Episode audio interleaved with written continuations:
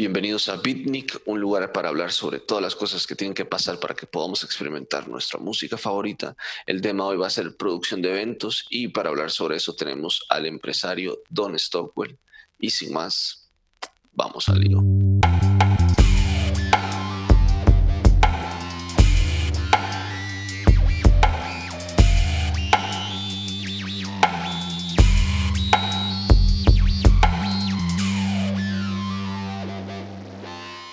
Bienvenido, Don Stockwell, a Beatnik, un podcast para hablar sobre, sobre detrás de la música.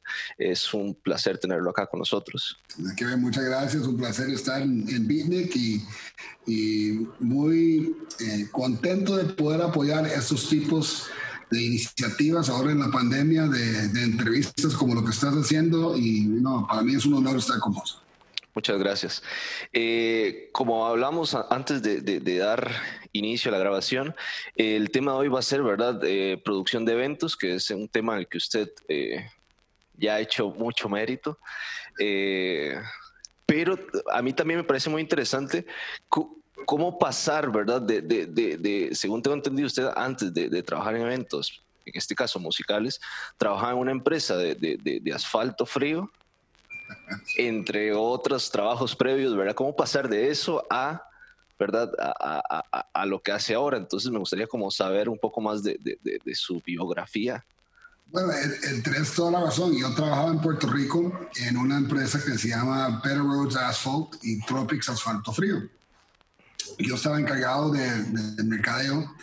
La dinámica de la empresa es que eh, don Arturo Díaz, que era el presidente de la empresa, también eran dueños de Guapa Televisión y Guapa Radio. Entonces ya tenían un vínculo a la industria. Mi trabajo era llevar Tropics Asfalto Frío al público como venta al detalle. Entonces, parte de eso, empezamos una campaña de promoción dentro de la televisión, dentro de la radio y patrocinando conciertos. Mm. Y el primer concierto que patrociné fue Ricky Martin, cuando Angelo Medina era su manager. Nos fue muy bien y empecé a patrocinar a varios otros artistas. Y el resultado, para no ser el cuento muy largo, fue muy positivo, pero llegamos a un momento dado que estuvimos gastando un montón de plata en patrocinios sin un retorno real, además de la promoción del producto. Y como éramos dueños de, de la televisión y la radio, eh, tuvimos una reunión en donde propuse eh, como un marketing gimmick de crear nuestro propio sello de música, nuestros propios artistas, para tener un ingreso tangible, real, sobre la inversión que estuvimos haciendo y a la vez tener la misma promoción del asfalto frío. Y creamos Tropics Music Records, que estaba basado en Tropics Asfalto. Y nuestro primer artista eh, fue una muchacha que, que, la vi cantando en un hotel que se llamaba Yamireta Ponte o Melina León y agarramos gente que yo conocía, amigos compositores, arreglistas, eh, gente de la industria y creamos la disquera y pegamos una guava increíble cuando pegamos la canción Club de las Mujeres Liberadas, que fue la primera canción de nosotros, una canción de merengue tropical que pegó número uno en, en Puerto Rico. Y fue una locura. Y nos dimos cuenta que teníamos una estructura muy grande para un solo artista. Eh, entonces teníamos que expandir, firmamos Son by Four, trabajamos con Mark Anthony, trabajamos con Dayanara Torres y llegamos, Grupo Mambo, y llegamos a un punto donde en las listas tropicales de Billboard, Tropics Music Record tenía cuatro de los diez éxitos del momento igual que Fonovisa, Sony, Universal. Entonces, toda la disquera, en ese momento todavía se vendían los CDs. Entonces, em, no había Spotify ni redes sociales ni nada de eso. Eh, llegaron todos los eh, disqueras y nos hicieron una oferta para comprarnos y, eh, terminamos vendiendo la disquera a Sony Music. Y, la idea era que yo volviera a mi trabajo en mercadeo de, construcción, pero ya, ya estaba, ya, ya me había picado la, la, música y la producción y, en esta industria el momento que entras es imposible salir. Y ahí quedé. Ahí todavía hay 20, 30 años después, aquí estoy. Y luego de eso, ¿qué sigue? O sea, ya venden el sello y a usted le queda la espina. Queda la espina y yo, y Dayanara Torres había ganado eh, Miss Universo en, en, las Filipinas. Ajá. Entonces, eh, ella era una de los artistas que habíamos firmado y teníamos el disco y habíamos hecho una muñeca de Dayanara. Y en las Filipinas el Miss Universo es lo más popular del mundo, es una locura. Y las que han ganado en las Filipinas son superestrellas. Entonces fuimos a, las Filipinas para vender y mercadear el disco de ella y la muñeca de ella. Y nos fuimos a Puerto Rico, la idea era irnos tres semanas o un mes. Dayanara se fue tres semanas o un mes y yo me quedé siete años. Eh, me, enamoré de Asia, eh, ya había tenido la plata de la venta de la disquera, entonces tenía un poquito de ahorros y empecé a, trabajar en la música y trabajar en la actuación en Asia. Y hice varias películas, hice varios eh, programas de televisión y pasé seis años de mi vida viajando por Asia, viví en Kioto, viví en Manila, viví en Kuala Lumpur, viví en Hong Kong, eh, disfrutando esa experiencia, estar soltero y joven y, gastar la plata y, tratar, de ser, tratar de ser actor. Hice varias películas, me encantó. Después pasó 9-11 eh, y no era, aunque soy tico, con esta apariencia gringo, no era buena idea estar eh, en Asia y me, me volví para, para este lado del mundo. ¿Y se fue para Estados o para se vino para Costa Rica? Fue para los Estados. Costa Rica vine en 2004. 2004. De 2001 al 2004 estaba en Miami. Eh, estaba trabajando con amigos allá en mercadeo y buscando qué hacer. Y un día decidí, porque el plan mío siempre era volver a Costa Rica. Mi plan era cuando quería ya hacer raíces y hacer una familia, ya formalizarme. Mi plan siempre era volver al mejor país del mundo. Y en el 2004 vine a Costa Rica y en el 2005 empecé Tropics 2, que era un honor a Tropics Music Records, y, pero no era disquera, era para producción de eventos. Utilizando mis amigos y mis contactos de la industria para poder eh, hacer conciertos. Y el primero fue Juanes, eh, con el Nita Nazario y con Ángel López de Son by Four. Eh, y ese fue el primer concierto que produje en el, 2005. Y de ahí fuimos, fuimos eh, creciendo los restos históricos. Deberíamos hacer una maratón de las películas de Don Extowell. Pues, duraría muy poco, duraría como cuatro. en las, películas hice uno con Kevin Costner. Es una, es una historia muy chida, en las Filipinas, cuando fuimos y como fui con Dayanara, eh, el presidente de las Filipinas, que era Joseph Estrada, eh, vio a Dayanara en televisión y la quería conocer. Entonces el presidente de, de, de ABS-CBN, que era el canal, nos llama después de, un programa de televisión de baile, por cierto, que habíamos hecho, y nos dice, mire, el, el señor presidente quiere conocerlos a ustedes dos digo, quieren conocer a Dayanara. Fueron muy cortés. Entonces nos llevaron a, a Malacañán Palace, donde llegamos a, conocer al presidente y cuando llegamos estaba con un grupo de señores muy poderosos de las Filipinas. Se habían pasado de tragos un poquito, eh, pero estaban muy ansiosos de conocer a, a la Miss, Miss Universo, Dayanara, y a este actor costarricense que estaba ahí por la pasada de tragos, nos llegó a querer mucho y nos dijo, ustedes tienen corazón filipino. Por ser corazón filipino significa que son ciudadanos filipinos. Y el próximo día al hotel nos llegó los dos pasaportes y los papeles para ser los ciudadanos filipinos. Yo todavía tengo mi pasaporte filipino. Yo soy ciudadano filipino por el presidente borracho que le caí bien. Pero me sirvió en las Filipinas porque hay una ley que debería existir en Costa Rica, que cuando viene una eh, producción de Hollywood, una producción internacional, por ley tiene que usar un porcentaje de talento filipino. Y mi manager, cuando venían estas producciones internacionales, me ponía a mí como talento filipino.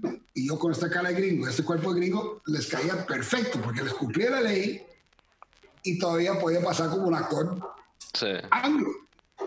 Entonces hice una película con Kevin Costner, hice una película se llama Doomsdayer, hice una película que se llama Malala Mokaya, pero en de Kevin Costner, que era 13 Days, del Cuban Missile Crisis, era donde, para mí era mi big break de Hollywood.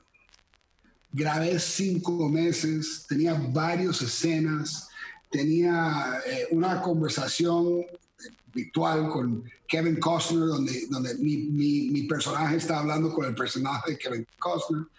Y yo juraba que era, yo era coestrella la película, con todo lo que grabé.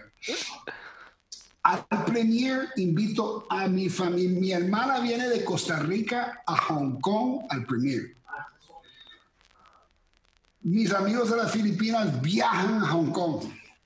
Alfombra roja, yo como si fuera el rey de Roma si usted no pone pausa en la película, no me ves. Me cortaron todo, todo de la película. Literalmente salgo un segundo en pausa. Y, mi hermana, usted me dijo que usted me trajo para acá. Pero ya en una película graban cuatro o cinco horas y los cortan y, desgraciadamente mi, parte fue cortado y y no, no, no, no, no llegué a ser el Brad Pitt de Costa Rica. Hay que encontrar ese segundo de la película. Ahora la Yo no, te, tengo, ah, sí, yo tengo mil fotos. Lo bueno es que guardé el guion, guardé todas las fotos. Yo tengo un álbum de fotos de todas las películas que he hecho. Ajá. Y en Doomsday hasta está en Netflix y todo. Me salgo un montón de tiempo. Y, y cuando, cuando mi cuñado vino el otro día y vimos 13 Days y yo, por puse pausa en el momento exacto donde están. Ya se lo sabe de memoria. Minuto 23, segundo 12. Ahí te lo mando. Buenísimo. Eh, bueno, ya, ya que llegamos a la parte de, producción de eventos, ¿verdad? Eh, me gustaría como hacerle un, par de preguntas técnicas. ¿Qué es o qué hace un productor de eventos? Mira, yo, yo doy clases de esto. Yo soy profesor de, de producción de eventos masivos en ULACIT. Eh, Un productor de eventos es, es, un bombero. Básicamente, mi trabajo es apagar fuegos, eh, bueno, organizar todo, planear todo y cuando eventualmente, como siempre va a pasar, las cosas no pasan como planeado, es apagar los fuegos y mantener todo el mundo con calma. Desde el primer día donde tenemos la idea de queremos traer a X artista hasta que el último tiriche se recoge del estadio, el trabajo es mío garantizar que el público tenga una experiencia maravillosa de principio a fin. Y eso es desde que oyen el anuncio que viene su artista hasta que vayan al estadio, hasta que disfruten el evento, y así que estoy en su casa, una buena memoria. Ese es mi trabajo. Mi trabajo es hacer la magia y organizar la gente mucho más talentoso que yo para que hagan sus trabajos de una forma unida, para que el público crea que esto fue, ha sido súper fácil, pero disfrutaron un concertazo. Eso es mi trabajo. dentro de, la gente que escucha el, podcast, hay una parte que es amantes de la música, pero también hay otra parte que son músicos como tales. Y ¿verdad? Sabemos que, que, que, que, muchos de los músicos que están empezando tienen que producir sus propios eventos de, de, de, a pequeña escala. Entonces, me gustaría preguntarle para usted cuáles son los elementos básicos para producir un, un, un, evento. Bueno, ya, eh, cada evento eh, es, indiferente el tamaño del evento. Una fiesta en mi casa para 10 personas a un concierto en el estadio con 40 mil personas requiere la misma atención al detalle, simplemente a diferente escala. Todo en medio, obviamente. Los músicos que me están oyendo saben, en este país hay talento increíble, hay, hay un creciente de apoyo a la música nacional merecida que no ha habido en los últimos años. Estamos viendo cómo eso crece. Pero para contestar tu pregunta, es ver la escala y las dimensiones y la razón del evento, sea un evento musical, deportivo, una fiesta, una boda, y enfocar en, el punto de vista de la clientela. Tener la empatía. Yo como cuando yo programo mis conciertos, yo lo veo como un fan. Ok, voy a traer a Guns N' Roses. Ok, oigo lo de Guns N' Roses en el anuncio. Me emociono. Quiero llegar, quiero que la fiesta no sea muy larga. Quiero que la seguridad sea buena. Quiero que el sonido sea fantástico. Quiero poder llegar a encontrar mi asiento, que es mi asiento quiero eh, que, las horas que me prometen que van a empezar el show, que promete el show. Quiero poder ir al baño cómodamente. Quiero poder comprarme una Pepsi, una birra, lo que sea, en una forma correcta. Quiero poder salir y no esperar seis horas en, en una presa para llegar a mi casa. Entonces, sabiendo lo que quiere el público, el productor o el músico sabe lo que tiene que hacer. Entonces, el músico que hace su pequeño evento tiene exactamente la misma, la misma tarea. mis invitados, mis 50, mis 100, mis 500 personas que llegan, ¿qué necesitan para poder disfrutar del producto que yo les quiero dar? Y ir a ver todos los detalles, sonido, luces, pantalla, seguridad, rigging, entradas, baños, todo, cada detalle hay que verlo a, a ese nivel y asegurar que lo haces con tiempo y bien planeado. Eh, el curso que usted está dando en la ULACIT, ¿acá cuánto se abre? No sé. y te digo, lo, he, hecho por tres años ya. Y siempre me llaman como dos días antes y me dicen, mire, tu clase empieza el viernes. Y yo, ¿qué? Yo no soy profesor. Y, y, se lo digo a mis estudiantes. Nunca he sido profesor. Me pueden decir profe todo lo que quieren. Yo, no, yo cuando doy mi clase, literalmente lo que yo hago es que digo que esto es nuestra primera clase, tenemos 14 clases, vamos a dividir la, clase en X cantidad de personas y vamos a planear un evento, cada uno de los grupos de principio a fin. Y yo voy a llevarles en el camino como si yo lo estuviera produciendo. Entonces ellos aprenden viéndome cómo los ayudo a producir como si fueran parte de mi equipo pero no soy profe, yo no lo puedo sentar a ver un libro. Entonces, como no cuadro en ese mundo profesión de profe, no pongo mucha atención a, las notas y las cosas. Entonces, la, administración de Brasil se frustra conmigo, bendito. Tienen la paciencia del mundo, los amo. Eh, y, y, ellos entienden mi curso y, los resultados del curso que los estudiantes salen muy felices siempre y que, han aprendido algo de, producción de eventos, pero no de un profe, sino de un productor. Entonces, ¿cuándo es la próxima vez? No, no sé. Tienes que llamar al UNACIT y ellos te van a decir. Bueno, que la gente que nos escucha que esté muy atento porque puede ser que se abra o no el siguiente curso de Don Stockwell. Y puede ser que ya está pasando y en unos días ya pasar.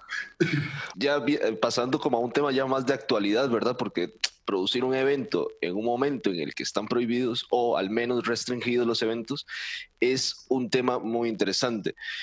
¿Qué está haciendo o qué hace una empresa que produce eventos para subsistir en un momento en el que no pueden hacer eventos? Estamos, mire, antes de contestar esa pregunta es importante y creo que puedo hablar por todos mis colegas en decir que, que, el factor número uno para nosotros es el público y la seguridad del público y la salud del público. Por ende, aunque es muy difícil para la industria y para los artistas y para los productores y para todos los que dependen de nosotros para ver un evento, nuestra prioridad es la salud y la seguridad de, los, del público que nos ha apoyado por estos años. Entonces, estamos trabajando con el gobierno, con el Ministerio de Salud, eh, para asegurar que cuando volvemos a empezar a hacer eventos, que el público esté seguro. Eso para nosotros es fundamental. Estamos sufriendo como, como varias industrias. Eh, como, como bien saben, muchas familias dependen de nosotros. Por eso, al no poder producir, tenemos que ver cómo reinventamos, cómo vemos qué podemos hacer y planeando para el 2021, donde ya vamos a poder empezar con eventos, si Dios quiere, de nuevo, y tomar este año eh, con, con, con la dificultad y con la solidaridad con la comunidad en que estamos. Eh, mire, no es fácil para mí, pero tengo casa, techo, comida eh, y hay familias que están sufriendo. Entonces, yo me preocupo, me preocupo más por esas familias que dependían de mis eventos eh, que por mí. Entonces, yo estoy esperando volver a producir lo antes posible, pero nos hemos tenido que reinventar, buscar otros negocios, buscar otras formas de hacer cosas, buscar conciertos virtuales, buscar eh, eh, formas de ingresos tangente a lo que es normal para nosotros, para sí, porque fuimos el primero que cerraron y vamos a ser el último en abrir. Por, por, por, la naturaleza de, de, que nuestro, nuestra industria depende de la conglomeración de, muchas personas. Y, eso va a ser la, la parte difícil y la, la, parte que tenemos que esperar con anchas, pero con buena actitud. Como te digo, aquí estamos sufriendo todos en lo mismo. ¿Y tienen alguna aproximada, una fecha aproximada de cuándo podría volverse a abrir? Depende, depende del virus. Eh, podemos decir que vamos a abrir en septiembre y puede venir una segunda ola y cambia todo. Entonces, yo creo que, que todo depende de cómo actúa el público ahora. El público tiene que quedarse en casa, usar la máscara, ser responsable y esperar a que esto muera antes que, porque estuvimos así, estuvimos al punto de nada. De repente todo el mundo lo vio como tres, cuatro casos y nada, lavando las manos a la mierda. Y todo el mundo, ¿y ahora cómo estamos? Sí. Igual donde estuvimos, o peor, donde estuvimos en marzo este Y estamos en, julio. Entonces, yo quisiera decir que para el fin de año ya hay eventos. Y yo creo que esa es la meta de todos. La meta es noviembre, diciembre, poder volver a, empezar a, tener eventos y poder tener nuestro zapote y nuestro todo. Yo quería la romería. La romería se va a cancelar. Eh, ¿Qué va a hacer este país sin palmares, sin zapotes, sin las fiestas del fin de año? va a ser otro mundo si no nos cuidamos ya. Eh, y yo sé que todos estamos ansiosos, yo sé que todos estamos tratando de, de, balancear esta, esta, nueva realidad, pero el ministro lo ha dicho sumamente bien. Eh, uno hay que agradecer profundamente a, todos esos doctores, enfermeros, enfermeras, camioneros, eh, los que recogen la basura, los que, los que están en la calle arriesgándose por nosotros, la fuerza pública, la policía, los oficiales de, de, esta administración. Y entender que lo que ellos están diciendo, aunque es doloroso, no es porque quiere. Daniel no quiere parar el país, Carlos Alvarado no quiere parar el país. Carlos Alvarado quiere conciertos mañana, yo lo sé, músicos. Pero él se preocupa por nosotros. Y sería muy irresponsable que Daniel dijera, miren, vamos a hacer un evento, un concierto en septiembre, cuando él sabe que hay gente que va a morir a raíz de un evento mío. Yo no puedo permitir eso ni el gobierno lo hacer tampoco. Últimamente ha habido eh, como una especie de boom en eventos virtuales. O sea, llámese videojuegos, por ejemplo, que, hacen muchos eventos en los que traen un artista y mientras millones de personas están jugando, eh, aparece el artista de la nada y empieza a cantar y a hacer. Ustedes antes. Fortnite, lo hizo con. Con, Marshmallow y con Travis oh, Scott. con Travis Scott. Sí. Travis Scott, que fue una locura. Travis Scott ganó más en ese evento que en una gira mundial. ¿En serio? Una locura. Eh, usted, usted, ¿cómo ve ese tipo de eventos? O sea, sé que por alguna forma son diferentes, pero también son eventos masivos de alguna forma. Los, los artistas quieren tocar, los artistas quieren dar su producto al público. No por plata, porque viven por eso.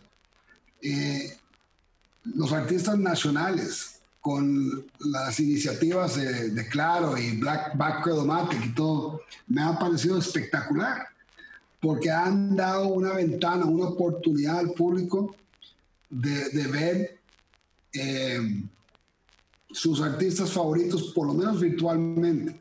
Pero fue, interesante. Yo entrevisté el otro día a Dee Snyder de Twisted Sister, y que es un ícono del, del, rock y el metal. Y estuvimos hablando precisamente de esto, porque ACDC, Guns N' Roses, todos los grupos de metal, Def Leppard, Rammstein, que estaban en gira, todos quieren volver a tocar, pero si pones un concierto virtual, para ellos jamás es lo mismo estar en el estadio rodeado de 40 mil fans, gritando y oyendo y viviendo esa experiencia. Un concierto es una experiencia, es una memoria, no es verlo en tele. Yo puedo ver Coldplay, Madonna, puedo ver todo comprando el DVD bajando YouTube y verlo. Yo quiero ir a vivir el concierto.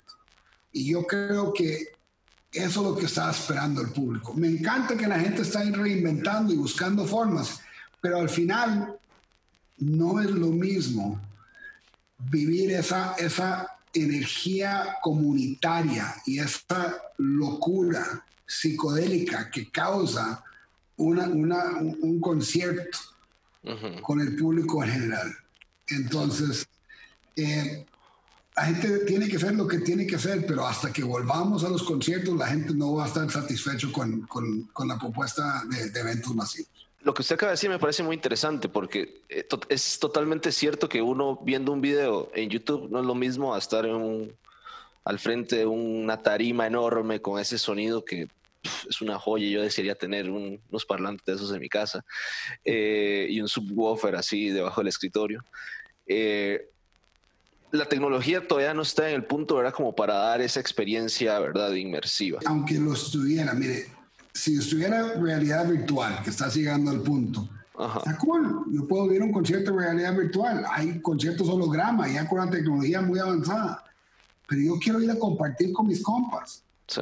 Yo quiero ir con, con, una novia, quiero ir con, con, con, mi mamá, quiero ir con mis hijos, quiero, quiero vivir esa experiencia grupal y comunitario de personas que la tecnología, por lo más avanzado que sea, nunca me va a poder dar.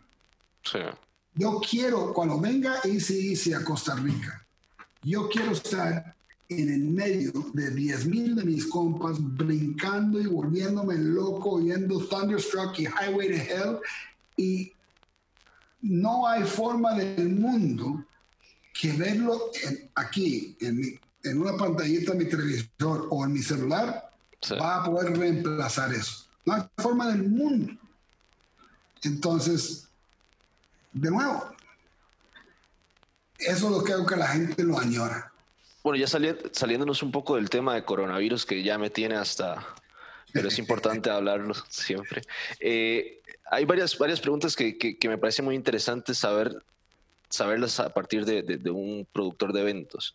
Eh, ¿Cómo escogen ustedes, o más bien, cómo nace la idea de hacer un, un, evento masivo? O sea, qué sé yo, vamos a traer a Dari Yankee. ¿Por qué Dari Yankee? Eh, ¿En qué contexto se basa esa decisión? Ha cambiado el forma de hacerlo. Uno, no tengo el lujo en este mercado de decir quiero Coldplay en marzo o quiero Daddy Yankee en julio yo tengo que esperar a ver de las agencias multinacionales qué viene de gira a la región. Como, como yo y los otros compañeros tenemos los vínculos con William Morris, Creative Artists Agency, Live Nation, em, en los diferentes artistas, sabemos quién viene de gira. y después hay una competencia o una... Eh, un bidding o por la relación que tenemos con las diferentes agencias de, quién gana ese concierto para Costa Rica. Pero es muy, es, muy difícil eh, decir yo quiero un artista para acá. Tenemos que esperar a ver cuáles son las giras que vienen. Después me dicen, miren, con Daddy Yankee, me llaman gente, me dice, Daddy Yankee va para Costa Rica, en, va para Centroamérica en el, en el 2019. Eh, yo, genial, ¿cuándo es? Julio, me parece genial, tengo que ver, está disponible el venue, tengo que ver si el, el artista está pegado en Costa Rica, porque hay artistas que están súper pegados en Colombia, México y Guatemala que no están pegados aquí, o que están pegados allá, que están pegados aquí y no pegados allá. Entonces, a raíz de eso, cuando me dicen eso, Daddy Yankee lo traje en el 2005, tengo relación con el management de ellos y el, el, en ese momento estaba con calma, estaba dura, estaba número uno en, en, los charts con todo lo que estaba saliendo, entonces hacía mucho sentido traerlo. Y así es el proceso que vemos con todo. Vemos los que vienen, vemos los que podemos pagar y vemos lo, el, la apuesta que si va, si va a hacer un artista un concierto exitoso. Digamos, con bandas más pequeñas eh, o proyectos musicales más pequeños, eh, que siempre está ¿verdad? la posibilidad de abrirle a grandes artistas en eventos como estos. Eh, ¿qué, ¿qué, debe buscar una banda o qué, en qué cosas debe fortalecer una banda para poder tener lo necesario para tocar en un concierto como estos? Bueno, el, hay dos etapas de eso. Muchas veces el artista trae un artista que lo abre, Black Sabbath cuando trajo Megadeth, por ejemplo, eh, Judas Priest cuando trajo Whitesnake. Eh, pero con el talento nacional, lo que nosotros, yo particularmente voy a hablar por mi empresa nada más, es sumamente importante darle lugar al artista nacional que por ley tiene que abrir a, un show internacional. Y le damos una prioridad muy fuerte, tanto en equipo, sonido, luces, en camerinos y en el trato del artista. Eh, porque para mí es súper importante eso, apoyar al artista nacional. Eh, y veo que el público apoya más y más a ese, a ese, a eh, artista y, lo que está pasando. Y obviamente es, es muy relativo porque los escojo yo, pero escojo uno, el artista que va con el género que estoy abriendo. Dos, tengo el gran honor y, y la bendición de tener un vínculo directo con la mayoría del, del gremio nacional de música. Eh, los conozco casi a todos y, y me llevo súper bien con, con, todos, francamente. Entonces trato de escoger y ser balanceado en quién me va a abrir aquí, quién me va a abrir ahí. Pero es, es mucho argolla también. Si me conocen, yo, yo siempre les doy la mano y los ayudo. Y, y si tengo un vínculo con ellos por otro lado, los ayudo también. Entonces, em, es, muy relativo. Pero la, la, decisión al final es el productor local con la bendición del artista al final. En, Costa Rica, ¿verdad? Como hablábamos antes también, en Costa Rica hay mucho talento, ¿verdad? Eh, eh, musical, ¿verdad? Se desborda, pero yo, yo siento que hace falta, ¿verdad? Mucho una estructura, una estructura... Eh, Sí, exacto. Una, una, unión entre, entre, entre todas las fuerzas, ¿verdad? Que, que hay. Hace falta una empresa de manejo. No existe un management team. Hace una falta una empresa de relaciones públicas para los artistas nacionales. Hace falta eh, disqueras que apoyen meramente al artista nacional. Eh, pero lo que más hace falta es el apoyo del público a lo nuestro. El puertorriqueño apoya a muerte al artista puertorriqueño.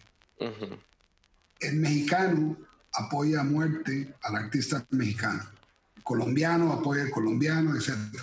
Pico, y ha cambiado, hay que ser justo, ha cambiado, pero anteriormente apoyaba mucho más a un extranjero que al local. y no daba el apoyo al talento nacional que merecía.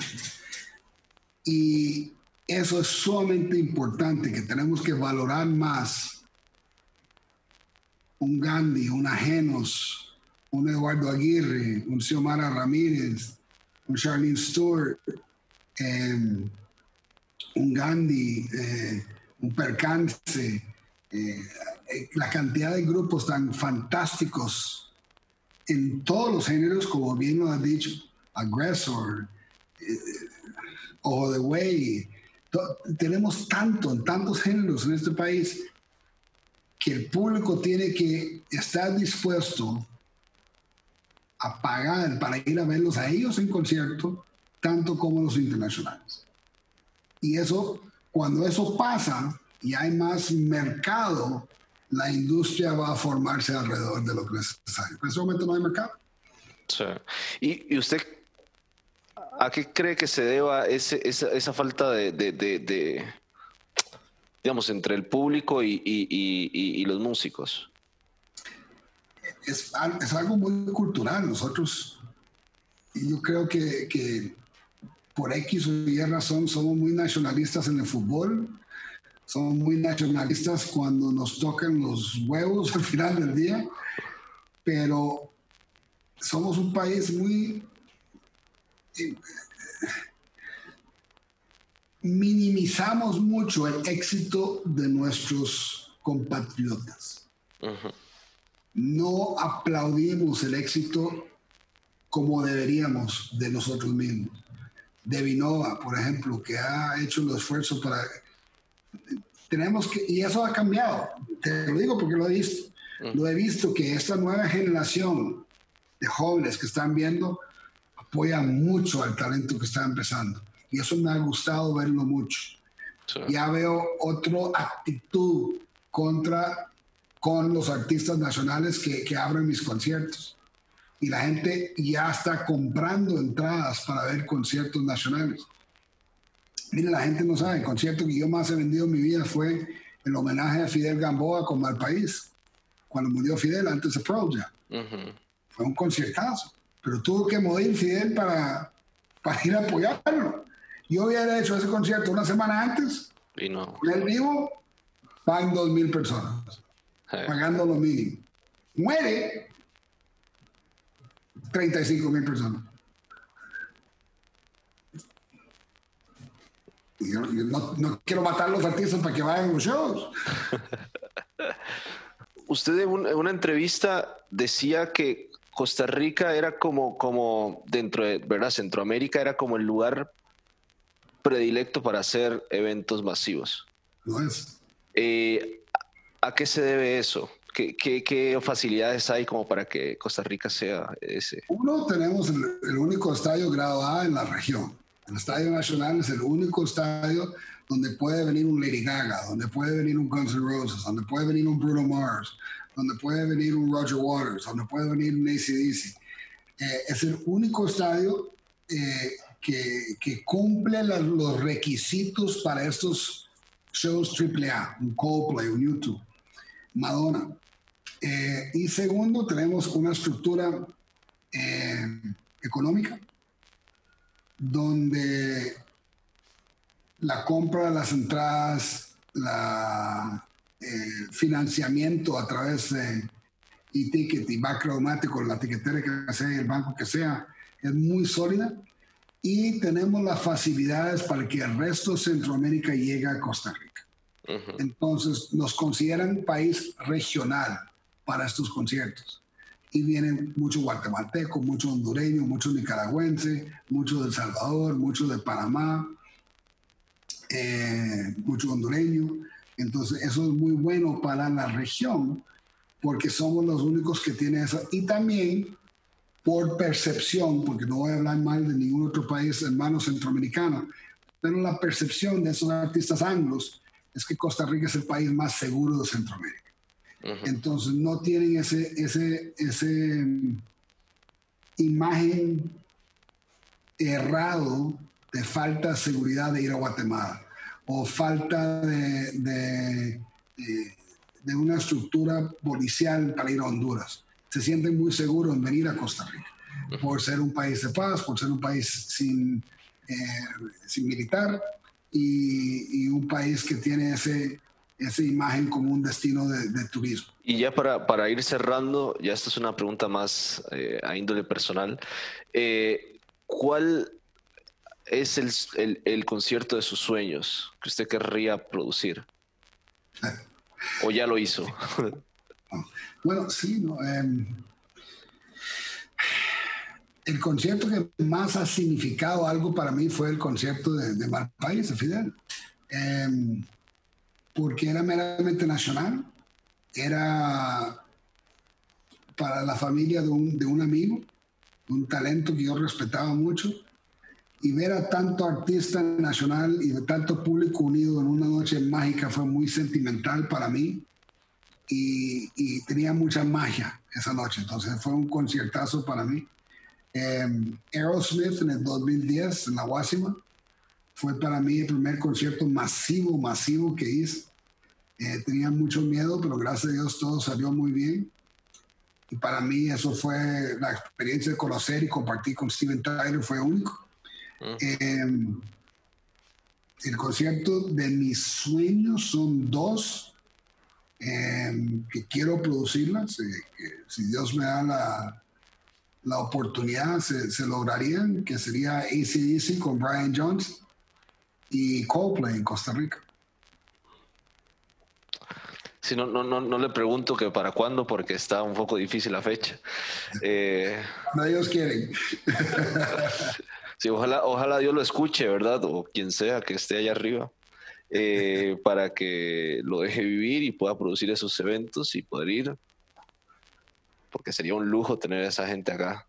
Amén, amén. Yo me después de esos dos. eh, no, muchísimas gracias, don Stowell, por, por tomar de su tiempo para estar acá con nosotros. Eh, espero, espero que no sea la última. Y un abrazo para usted y su familia. muchos éxitos en tu, en tu podcast, eh, amigo palmareño. Entonces, eh, te deseo lo mejor de lo mejor en, este, en esta aventura tuya y y muchísimos éxitos. Muchas gracias. Que pase linda noche. Hasta luego. Picnic es un podcast de unaguya.com.